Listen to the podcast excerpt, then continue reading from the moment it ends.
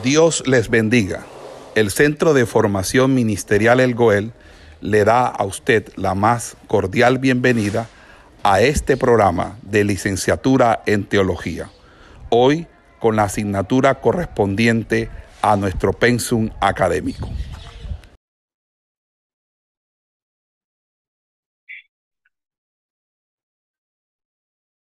Eh, la doctrina de el mal es un problema sumamente importante. Es un problema sumamente importante para la teología y el pensamiento de Agustín. Eh, por cuanto la doctrina del mal que él quería desarrollar tenía como principal objetivo hacer una refutación a lo que los maniqueos habían propuesto como la doctrina del origen del mal. Los maniqueos afirmaban un dualismo absoluto entre dos principios, el de la luz y de las tinieblas, que luchaban entre sí. Agustín rechaza esta teoría porque todo dualismo se convierte en una contrariedad o una contradicción más bien de cualquier intento de explicación del monoteísmo, en este caso del monoteísmo cristiano. Por esa razón es que Agustín rechaza el dualismo por considerarlo además irracional, porque el dualismo atribuye males al principio del bien y bienes al principio del mal como, eh, eh, como es el de existir y el de ser poderoso. Entonces, todo dualismo absoluto, todo dualismo que parte de la existencia de dos principios eternos y antagónicos, cae irremisiblemente en el absurdo. Entonces, es necesario afirmar que todo cuanto existe procede de Dios, de un único Dios el Dios verdadero. Por esa razón, cuando nosotros revisamos la doctrina del mal, el mal va a decir él que no es una naturaleza, no es algo, no es una criatura. El mal es simplemente la privación del bien. Todo cuanto existe es bueno, pues tiene modo, belleza y orden. Entonces, las cosas mejores lo son para Agustín porque gozan de mayor modo, belleza y orden. Y las cosas peores, las cosas peores, eh, lo son porque no gozan del mismo grado de bondad. Pero tanto unas como otras son en realidad buenas, pues todas han sido eh, creadas por Dios y toda cosa del, al menos del bien eh, de la existencia. Entonces, al contestar esto,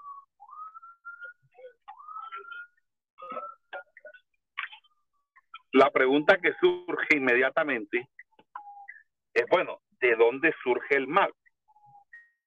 Agustín va a decir, el mal surge del libre albedrío que algunas de las criaturas a las que Dios le dio esa naturaleza racional, entre los cuales se encontraban los ángeles, eh, al ellos estar dotados del libre albedrío, han tomado la decisión por el mal.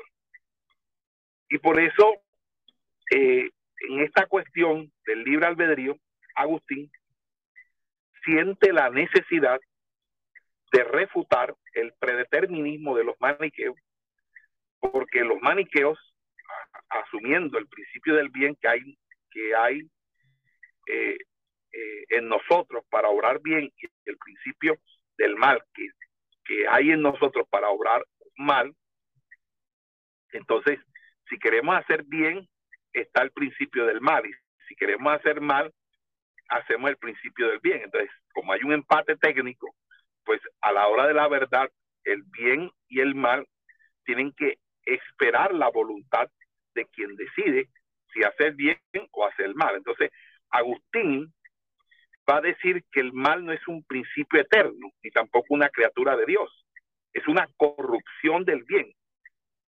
Es necesario, es necesario eh, atribuir eh, su origen a una criatura en sí buena, pero capaz de hacer el mal. Entonces, dice, el, el mal es producto de una criatura buena, porque Dios todo creó bueno, es una criatura buena, pero como puede tener la posibilidad de decidir, pues decide por lo malo.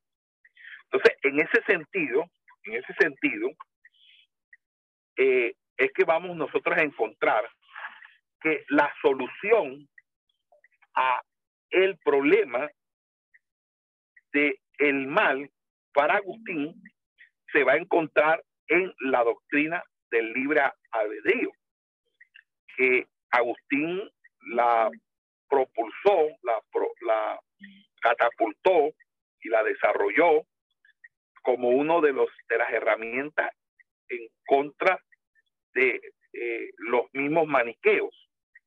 Entonces, siguiendo la línea del libre albedrío agustiniano, él nos va a decir que si Dios dotó al primer hombre del libre albedrío, pues entonces esa criatura de Dios es, entre otras cosas, una criatura que posee libre albedrío. Pero como es un ser racional, él está en un bien intermedio, porque es capaz no solo de sostenerse en el bien, sino también de apartarse de Dios, es decir, de inclinarse hacia el mal. Entonces, en este libre albedrío, lo que hace que el hombre sea verdaderamente tal y por lo tanto no se ha de pensar que el poseerlo sea en modo alguno un mal, sino un bien que puede volverse hacia el mal. Entonces el libre albedrío es así. Entonces él dice, si el hombre en sí es un bien y no puede obrar rectamente, sino cuando quiere, se entiende que por necesidad ha de gozar del libre albedrío, sin el cual no se puede concebir que pueda obrar rectamente. Y no porque el libre albedrío sea el origen del pecado, por eso se ha de creer que nos lo ha dado Dios para pecar. Entonces, hay una razón suficiente de habernos dado y es que sin él no podía el hombre vivir rectamente. Entonces, el libre albedrío no es que sea el mal en sí, sino más bien es la posibilidad de nosotros todos vivir rectamente o de, optar o escoger o seleccionar o elegir vivir correctamente. Entonces, ¿qué es lo que hace que la persona sea parte del bien? Entonces, eh, dice que la misma voluntad. Claro, ahí hay una respuesta que parece dejarnos en agua, en, vilo, porque él va a decir que lo mismo que nos puede guiar al bien, nos puede guiar al mal, que es la voluntad. Entonces, el carácter propio de la voluntad es tal que hay que decir que es ella misma y no algo exógeno. Es decir, eh, la voluntad es la causante de que yo decida pecar o no pecar, decida hacer lo bueno o hacer lo malo. Entonces, eso nos lleva obviamente a la doctrina del pecado original y a la, y a la doctrina sobre la antropología en Agustín. Entonces, ¿qué sucede? ¿Qué sucede? Agustín va a mirar lo que es antes de la caída de Adán y lo que surge después de la caída de Adán. Entonces, cuando eh, el hombre peca, ya su voluntad no es libre totalmente.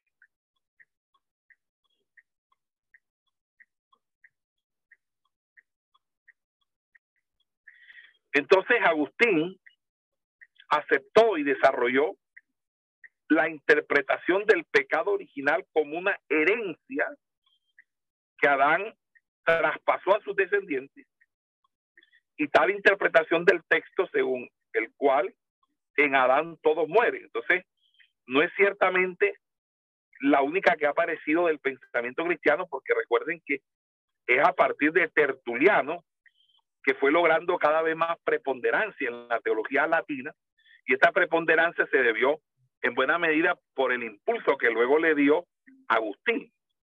Entonces, antes de la caída, según Agustín, Adán gozaba de una serie de dones entre los que se contaba el libre albedrío.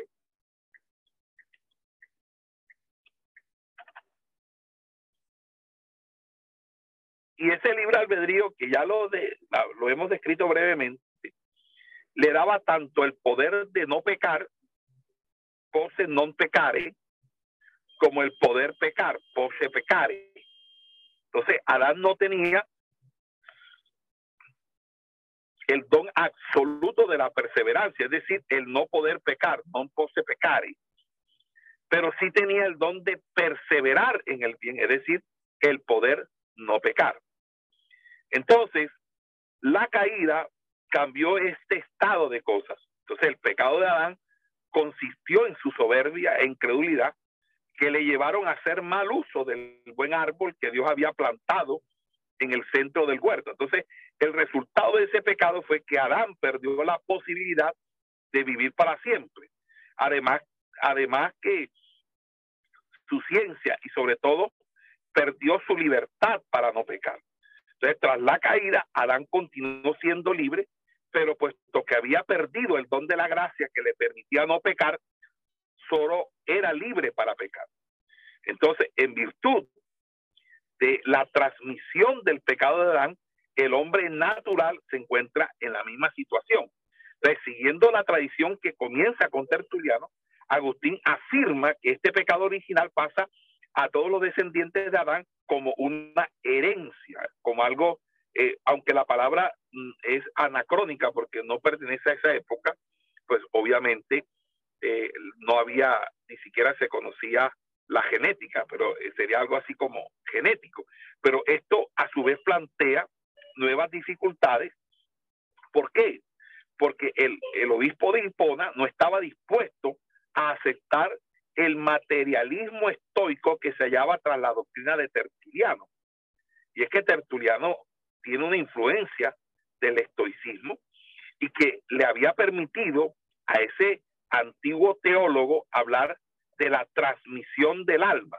La traductore, traductore es transmisión del alma. Por eso habla de cuando usted eh, busca un documento más certificado de tradición. El certificado de tradición significa que allí está registrado quién le transfirió la propiedad a quién. Es decir, yo le vendí a fulana, fulana le vendió a sutana, sutana le vendió a perejé. Entonces, en el certificado de tradición, el último que aparece es el dueño, entonces el, el dueño actual. Entonces, por eso viene la presión traducción, porque significa transferir, transferir. Pero esa transferencia o transmisión eh, era algo que escondía, eh, en cierta manera, el materialismo histórico. Por esa razón, el cartaginense tertuliano decía que así como los hijos eh, heredaban de los padres sus características corporales, así también eh, eh, heredaban su pecaminosidad o su pecado original. Y esto obviamente hizo que Agustín rechazara el traducionismo, la doctrina según la cual el alma se transmite de padres a hijos, y a sostener, en vez de el traduccionismo, el traducionismo, sostener el creacionismo. Entonces, cuando se habla en antropología teológica sobre cómo se origina el alma en el hombre, es decir, cómo usted tiene alma, entonces uno va a decir, usted tiene alma porque sus padres al concebirlo al, estar en la, al darle eh, concepción, pues inmediatamente usted adquirió, se, se, le dio la posibilidad del alma. O, eh, o, el, o, el, o la doctrina creacionista, que es la, la otra antítesis, donde dice que cada vez que hay la concepción, lo que hace Dios es ese, en ese momento crear el alma, es darle alma haciendo un acto de creación. Por eso el gran misterio de la vida. Entonces, fíjese que las dificultades que el creacionismo involucraba para la doctrina del pecado original llevaba a Agustín de vuelta al traduccionismo. ¿Por qué? Porque de una manera u otra eh, el, el, creacionismo no, no, le, no daba explicación al problema del pecado original, porque entonces si cada vez que se concebía había un ser humano con un alma creada, entonces no había por qué pensar que espiritualmente había transferencia cuando cada vez que el ser humano se concebía era una nueva una nueva alma. Entonces no era una nueva alma. Entonces era más eh, aceptable la doctrina de la traducción ahora el resultado de ese pecado original que nos envuelve a todos de tal modo que somos una masa de perdición es que estamos sujetos a la muerte, la ignorancia, la concupiscencia. Y esta última no es simplemente los pecados de los propios de los apetitos sexuales, eh, es el ejemplo más claro de, del señorío de la concupiscencia eh, eh,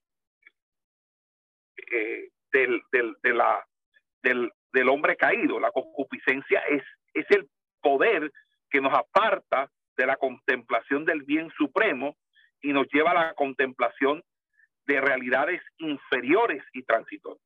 Entonces, el acto sexual lleva el sello de la concupiscencia, porque el hombre caído es capaz de realizarlo sin apartar su mirada del Creador para contemplar a la criatura. Entonces, en el sentido estricto, la concupiscencia no es pecado, según Agustín, aunque puede llamársele tal porque procede del pecado original y es el origen de todo pecado actual. Entonces, en ese sentido, hay una, una relación para él entre el pecado original y los pecados propios o actuales y es mediado por precisamente la concupiscencia que habita en el hombre. Entonces, el hombre natural es libre solo en cuanto tiene libertad para pecar. Entonces, gozamos de libre voluntad, pero no siempre este es bueno. Entonces, no quiere, eh, con ese sentido, pues, eh, darnos esa, esa explicación Agustín de Hipona. Ahora, esto nos lleva, obviamente, a otros temas, como es la gracia y la predestinación de Agustín, pero yo quisiera ir como, como aclarando, aclarando algo.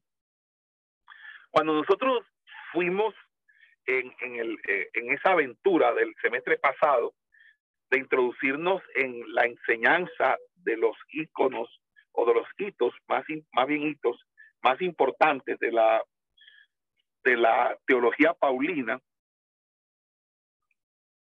creo que les hice mención del hecho destino a Martía y le, le decía que el hecho destino a Martía era precisamente eh, la, la situación que se daba como un doble factor desencadenante de la situación universal de pecado. Primero, el, el amartía, que es la derivación de un acontecimiento de la historia y por esa razón hecho porque fue algo real. El pecado de Adán fue un hecho histórico, un hecho real. No es algo mitológico ni inventado por ser un, un, cierto, eh, eh, una cierta, cierto manejo literario a, a, partir de figura de dicción o algo así, sino que es un hecho histórico real y a partir de ahí el hecho destino eh, es que hay un, hay un desencadenamiento del pecado como modo de existencia. Creo que eso fue uno de los temas más álgidos que pudimos debatir en el semestre pasado sobre el pecado como modo de existencia. Entonces, cuando uno reflexiona sobre este tema y empieza uno a, a ser respetuoso de la dialéctica que existe en, en toda la transversalidad del tema manejada por Pablo en sus epístolas, uno se da cuenta que en cierta manera eh, uno puede asumir un, una antropología pesimista cuando uno considera que hay un destino previo que parece que reduce el pecado original a una especie de defecto de fábrica o bien de pronto a que el hombre eh, no tiene la capacidad, ¿verdad? Eh, de, de, poder en, en, en, cierto, en cierta, perdón, que el hombre pueda tener la capacidad de, a través de su voluntad y su libre albedrío, superar el pecado. Entonces ya es, ya no es como algo pesimista, sino sería todo lo contrario, un optimismo naturalista, es decir, creer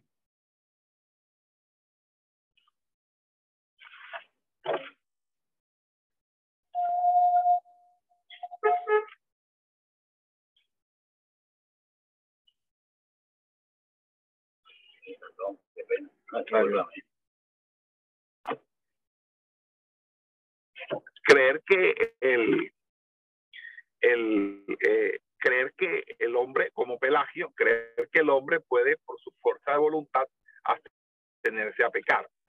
Bueno, hay pelagianismo en, en la iglesia actual y contemporánea, porque aún aquí en nuestra ciudad hay pastores que dicen que ellos no pecan, que ellos están más allá del bien y del mal, o más allá, eh, son como el superhombre de Nietzsche. Eh, dicen que ellos no pecan, o pues le enseñan a su congregación que ellos son impolutos. Eso es algo completamente peligroso y desacertado, porque el que dice que no tiene pecado hace a Dios mentiroso. Entonces nosotros debemos considerar, mis amados hermanos, que Dios no es mentiroso. Entonces el único que está exento de pecado es Jesucristo, porque Él es un hombre sin pecado. Todos nosotros podemos fallar y cometer pecado. Ahora bien, eh, la reflexión eh, nos lleva a nosotros a tratar de ubicar el tema. Entonces, mire, cuando Agustín eh, eh, escribe la obra contra Juliano, contra Juliano, que es una obra antipelagiana, Agustín asegura enfáticamente que en, lo que tiene que ver con el pecado original, él no ha inventado nada, sino que se ha limitado a exponer lo que desde antiguo enseña toda la iglesia. Y si uno revisa en los primeros autores cristianos, los llamados padres apostólicos, eh, se presta atención a los pecados personales en el contexto de la formación de la conciencia moral de los creyentes, pero falta referencia al tema del pecado original, es decir, los padres apostólicos no, no disertan de manera directa o clara acerca del pecado original. Sin embargo, hay un texto que guarda cierta relación que es la primera carta de Clemente, donde se asocian las discordias reinantes entre la comunidad a la que se le dirigió esa carta con, eh, con lo que él llamó o con lo que se o lo que dice la carta que es la injusta e impía envidia por la que también la muerte entró en el mundo. Entonces, eh, en ese orden de ideas, allí lo que está hablando es básicamente de la entrada o la aparición de la muerte física en la humanidad, eh, que es con el fratricidio de Caín. Entonces, en ese sentido,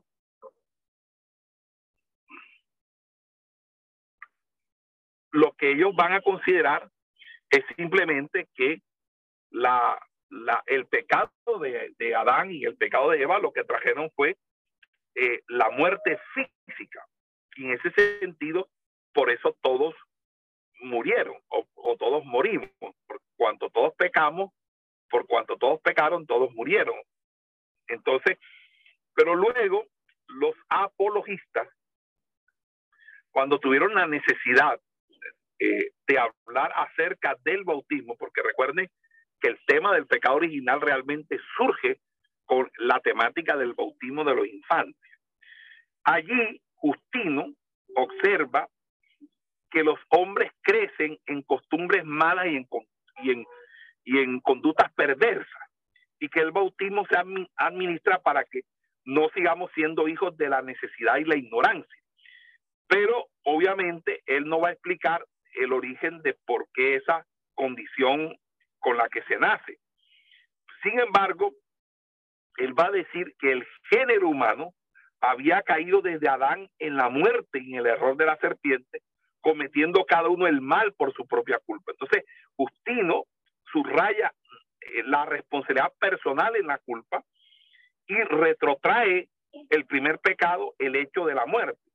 Es decir, a raíz de que, de que, de que hubo ese primer pecado, entonces a partir de allí todos nosotros estábamos involucrados por ese pecado que trajo la muerte. O sea, el pecado trajo la muerte y la trajo para que todos a partir de Adán estuvieran enfrentar la muerte, pero no había una vinculación de tipo objetiva, sino que simplemente la muerte era una realidad que fue traída por el primer pecado. Es decir, el primer pecado abrió la puerta para que la muerte entrase y ahora la muerte es algo común a todos, independientemente que no hayamos pecado de la manera de Adán.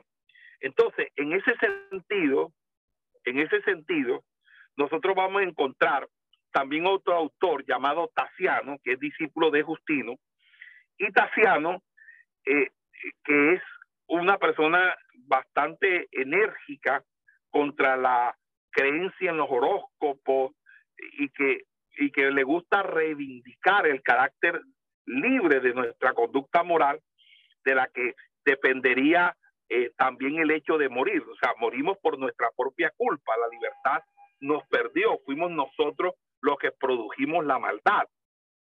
En ese sentido, él lo que está tratando es de no darle pie al determinismo pesimista oriental.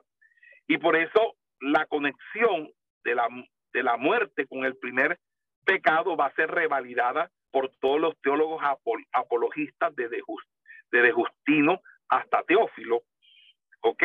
Porque todos van a considerar que por su, eh, por su pecado, por el pecado de Adán o por la desobediencia de Adán, se atrajo el hombre o, el hombre adquirió trabajo, dolores, tristeza y cayó también bajo el poder de la muerte.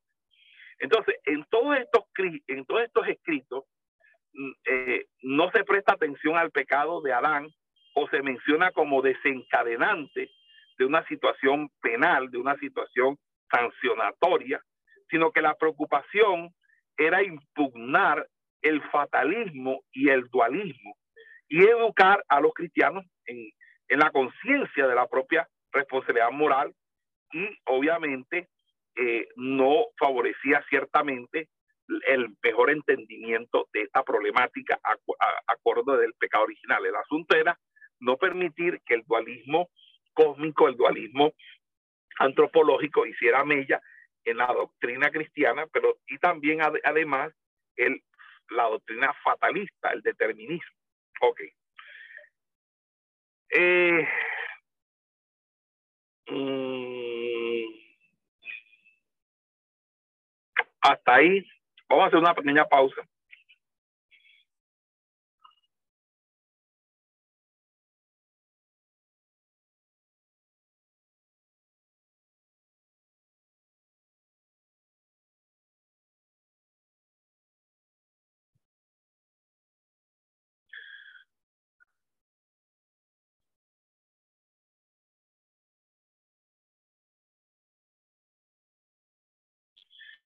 Vamos a hacer una pequeña pausa, por favor.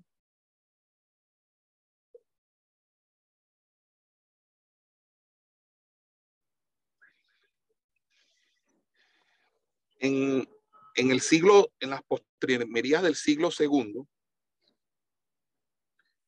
eh, eh, se halló el contenido de una homilía pascual que según parece se le atribuye o fue escrita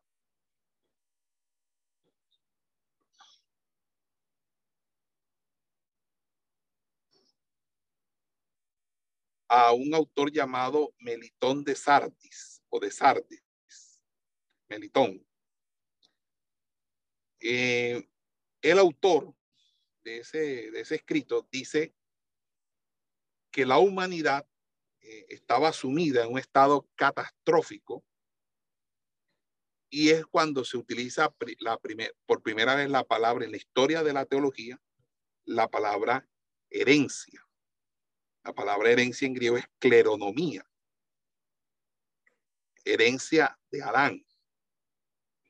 Y dice que éste dejó a sus hijos en herencia, no pureza, sino lujuria, no incorrupción, sino corrupción, no honor, sino deshonor, no libertad, sino esclavitud,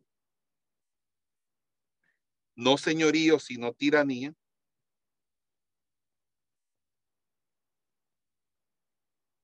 no vida, sino muerte, no salvación, sino perdición.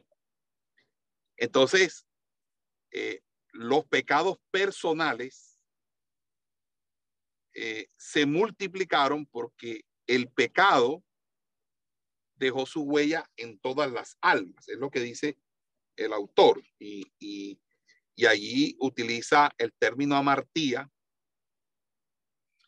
en el mismo sentido, el mismo significado de Romanos capítulo 5. Entonces, eh, el hombre arrastraba eh, o se arrastraba como prisionero bajo la sombra de la muerte. Y allí eh, se estaba describiendo, innegablemente, una situación universal de perdición en la que el pecado de Adán juega un papel determinante. Ahora bien, eh, es innegable el trasfondo paulino de las ideas y aún de la terminología, aunque el autor de esta homilía, Melitón, no hace una cita directa de ningún pasaje del Nuevo Testamento. Sin embargo, eh, hay una idea dominante y es la idea de la corrupción hereditaria. O sea, la corrupción hereditaria, eh, la, donde la dinámica pecaminosa que toma cuerpo en los pecados personales eh, es una culpabilidad estricta causada por el pecado de Adán.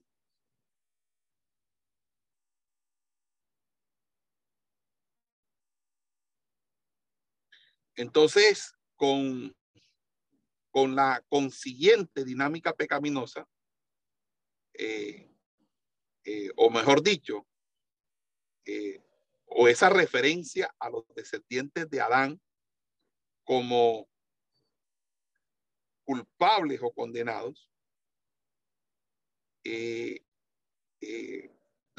Meliton o Melitón es quien pareciera que inaugurara eh, el tema de, eh, que nos que trae a colación nuestro nuestro nuestro nuestro día. Entonces, eh, allí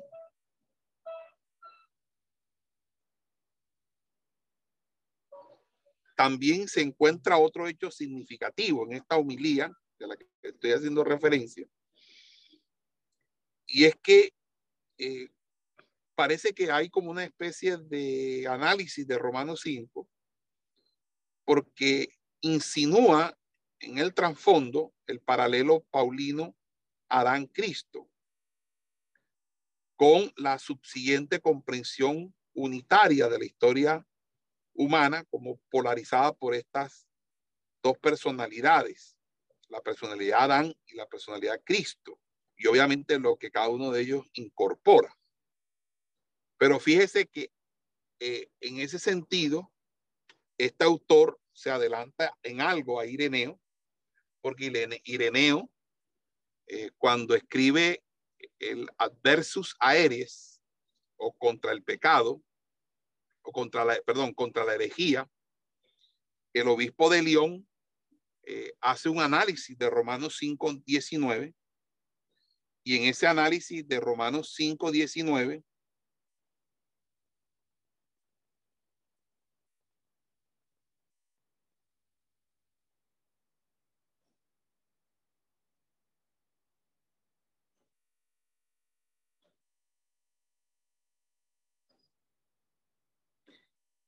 Eh, dice eh, Ireneo de León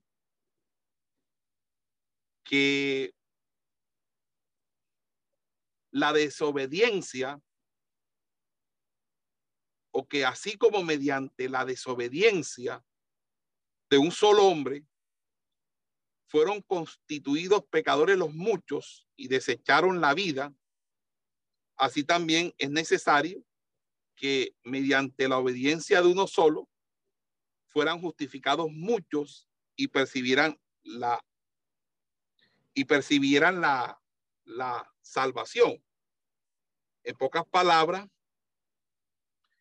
lo que está haciendo es realzar a Romanos 5, casi que parafraseándolo, para, para reinstalarse eh, Ireneo de León en esa tipología Adán Cristo, que es la doble causalidad uno todos, todos uno. O sea, por uno, Adán, todos fueron hechos pecadores. Y todos hechos pecadores por uno han sido justificados. Entonces, Ireneo, de todas maneras, minimiza la gravedad subjetiva del pecado en base a, cómo caracteriza la situación originaria, diciendo que era como un estado de infancia. Recuerde que para muchos Adán era un niño y por eso, eh, no por, e, no, sin embargo, no por ello ignora las consecuencias objetivas. Entonces, la expresión en Adán le sirve a Ireneo para describir esas consecuencias. Lo que en Adán habíamos perdido, nosotros lo recuperamos en Cristo. Ireneo va a decir, con quien tropezamos en el primer Adán, en el segundo Adán fuimos reconciliados. Entonces todos los hombres, para Ireneo, forman una unidad mística en Adán pero también la forman igualmente en Cristo.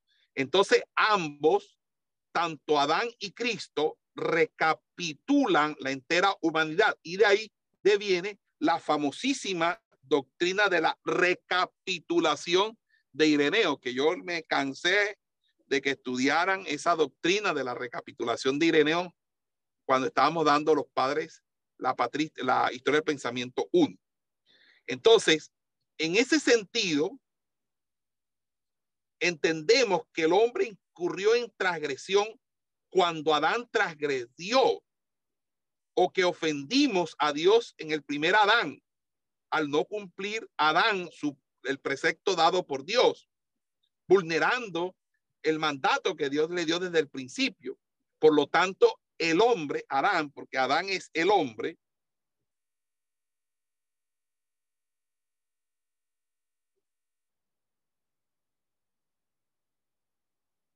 el hombre es cada hombre. O también el hombre es cada uno de nosotros siendo incorporados en Adán. ¿De dónde surge la idea de la unión mística de todos con Adán o con Cristo?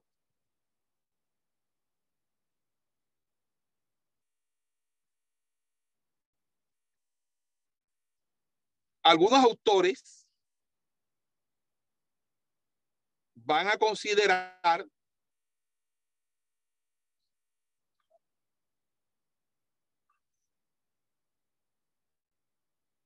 que es posible que dada la preocupación subyacente de, Ireneo con, con, el tema eh, de los gnósticos, sea esa preocupación antinóstica la que haga que Ireneo plantee la solidaridad de todos con Adán.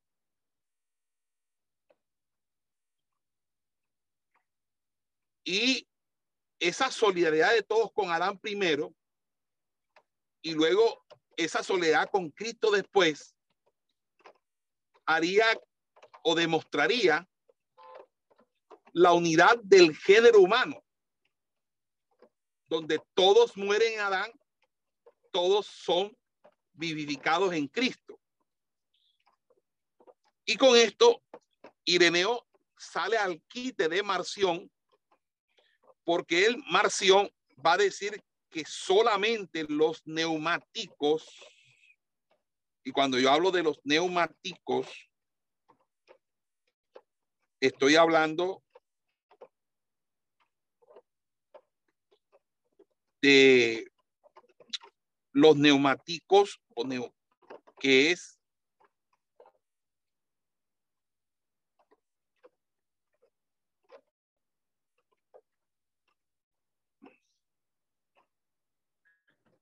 eh, una forma con la que él hablaba de los iniciados en el marcionismo, en el, en gnosticismo marcionista o en el marcionismo, que eran que Cristo murió solamente por aquellos que alcanzaban un cierto conocimiento.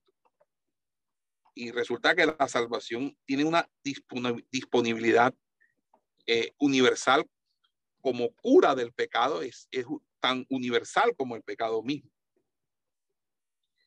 Ahora bien,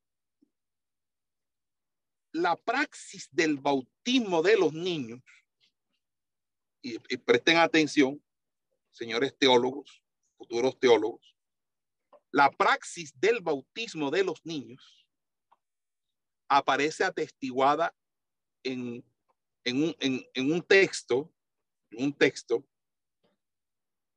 que nos, nos, nos da, nos da luces de por qué les he dicho reiteradamente que el tema del pecado original surge con relación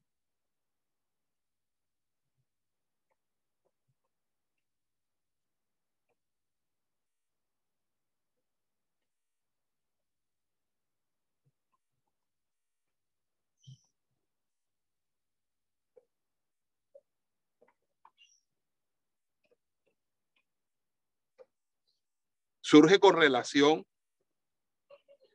a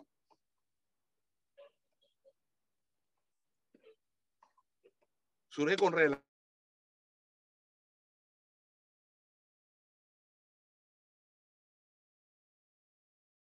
relación a porque en la argumentación patrística en favor del pecado original se basa en la fórmula del rito que incluía las palabras para remisión de los pecados. Entonces, Cristo vino a salvar por sí mismo a todos, a todos digo, los que por él renacen para Dios, infantes y párvulos y pueros. Los pueros son los recién nacidos. Entonces, en ese sentido,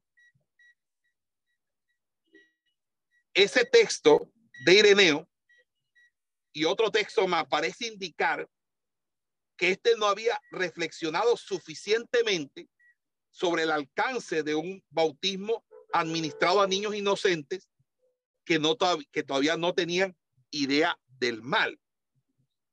Es decir, no consta con certeza que en ese momento se relacione el bautismo de los niños con la problemática del pecado original, pero sí consta que a partir de la liturgia del bautismo de los infantes se va a tomar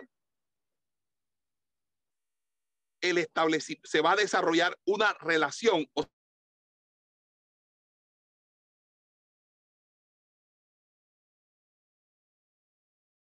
se va a establecer la relación. ¿Por qué?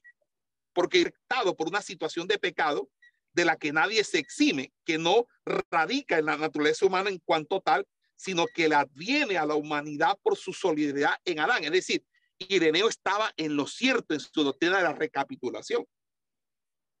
Pero es, son sus palabras sobre el bautismo de los infantes, de los niños, la que otros, como siempre ha, ha pasado, indoctos y constantes, tuerzan. ¿Por qué? Porque Ireneo lo que le interesa decir es que si nosotros estamos unidos en solidaridad con Adán, entonces podemos decir que estamos unidos en solidaridad con Cristo. Entonces esto nos lleva a, a nosotros a tener una consideración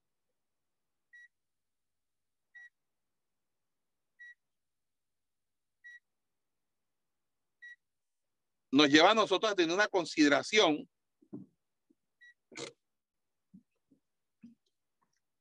sobre lo que eh, en cierta manera eh, eh, va, a decir, va a decir Ireneo de León. Ahora, y, yo no, y creo que la solidaridad no se basa en un vínculo de descendencia genética, sino en la comunidad de destino de todos con uno. Es decir, que se debe explicar el mecanismo en que se funda la doble recapitulación. O sea,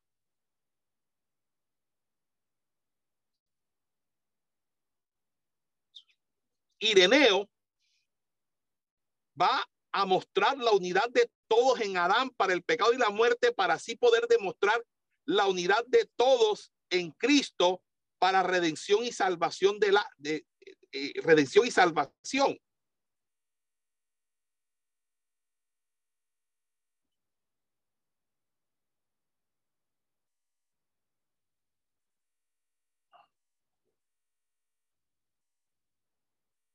¿Ok? Luego de Ireneo, Tertuliano se enfrenta a la misma situación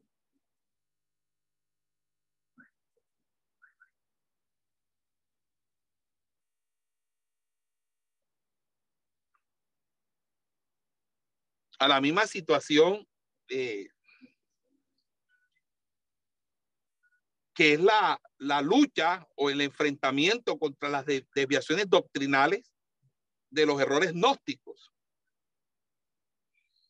Y conocedor de los avances del obispo de León, de, Ireneo, pero ahora con una con, una, con un bagaje, con una con una con una impregnación de, esa mentalidad jurídica de Tertuliano como abogado, eh, eh, Tertuliano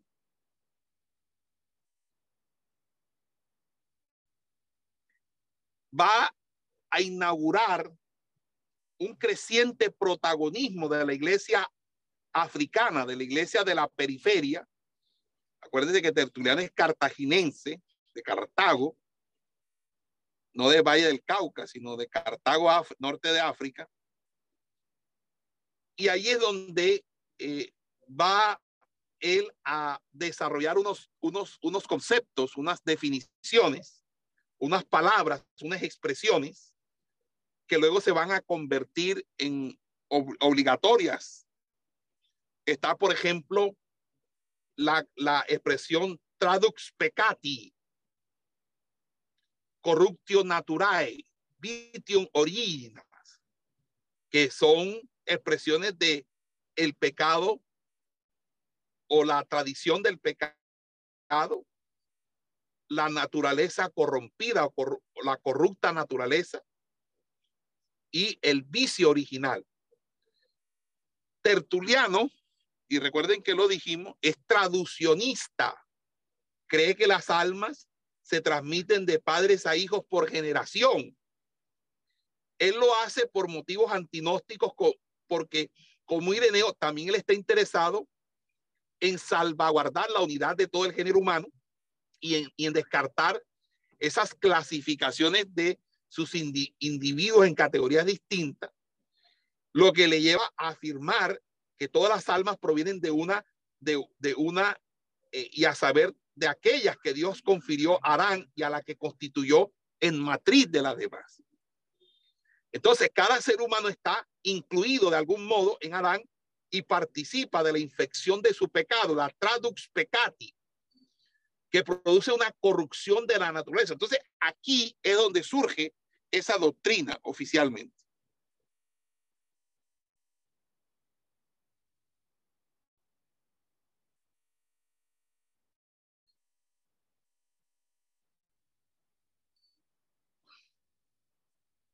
Vamos a darlo hasta ahí, mis amados hermanos.